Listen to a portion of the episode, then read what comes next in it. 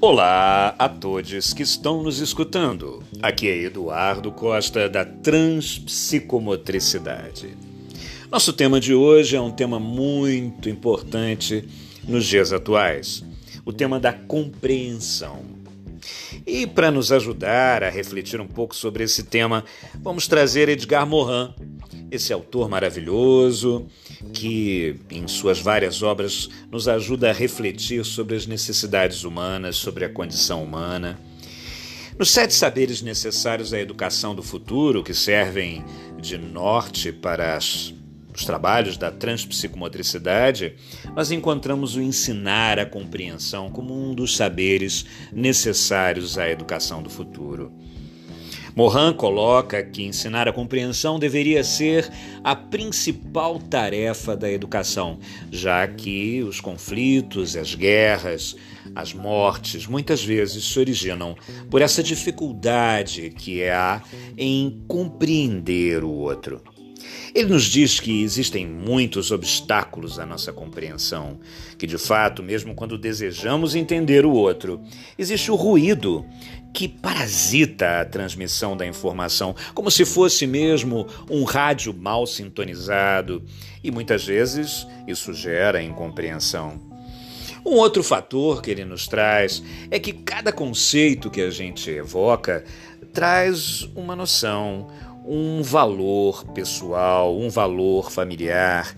Então, que a, multiplicidade de sentidos que uma noção pode ter para um e para outro também podem gerar grandes e severas lacunas na comunicação.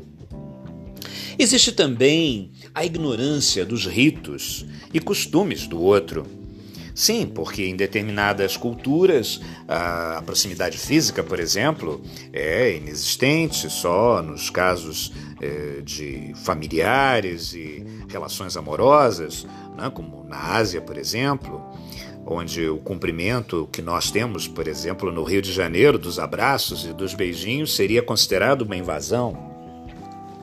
Então, isso também gera muita incompreensão. Existe também as incompreensões da ética de cada situação, de cada região, de cada é, sociedade. Nós temos, por exemplo, a, a ética de vida e morte é, de algumas tribos, né? quando há. A, quando há a transgressão das leis da tribo e a ética civilizada que fala de julgamento e castigo, mas também de recuperação do próprio criminoso. Né? Cada sociedade com seus valores, com sua cultura. Existe também a incompreensão uh, pela dificuldade de uh, entender qual a estrutura mental, a forma de pensar do outro. Isso é tão interessante. Muitas vezes, quando falamos uma frase, essa frase ela não é compreendida pelo sujeito, mesmo que ele fale a nossa língua, né? porque a sua maneira de pensar, a sua maneira de ser é tão avessa àquilo que está sendo dito a ele que nada é, faz com que ele possa compreender o ponto de vista do outro. Ou seja, a compreensão é um exercício constante uh, de generosidade, de fato. É um exercício constante de abertura para o outro. Né? A, é, a, empatia nos parece fundamental para que isso aconteça, né? mas infelizmente nós estamos vivendo uma sociedade muito individualista que tem muita dificuldade de olhar ao seu redor e perceber as necessidades. E para além das, da percepção das necessidades dos demais, perceber que estamos todos ligados, estamos todos condicionados à, à possibilidade de existência dos outros para que nós possamos ter nossa possibilidade de existência. Então, é preciso que a gente invista na compreensão, especialmente desde a infância, colocando para a criança sobre as várias óticas que norteiam a nossa vida, sobre a diversidade humana. Somos universos e precisamos respeitar a singularidade desses universos e aceitar que o outro, apesar de radicalmente diferente de mim, pode também trazer a possibilidade do meu próprio autoconhecimento. De fato, só através das relações, através do espelho que é o outro, é que nós podemos saber realmente quem somos. Portanto, a compreensão não é um exercício é, de generosidade para o outro, é um exercício de generosidade para com você mesmo.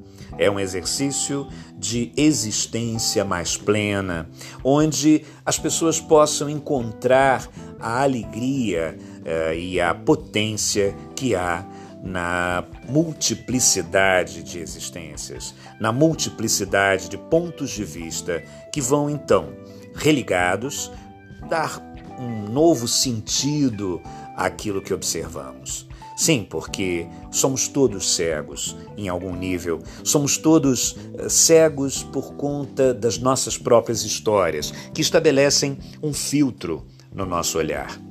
E isso gera muitas vezes uma outra questão que vamos deixar para um próximo encontro, que é a quantidade de erros e ilusões que atravessam a nossa percepção.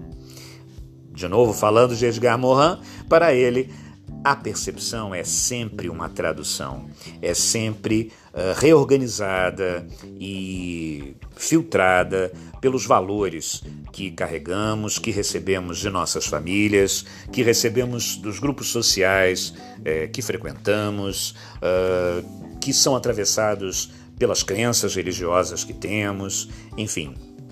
Tudo isso constitui uma espécie de uh, teia que vai fazer com que olhemos um aspecto mais detalhadamente que outro quando observamos um fenômeno, que faz com que fiquemos cegos muitas vezes para algumas situações que nos fariam então compreender o outro e compreender o que vivemos de uma maneira mais profunda.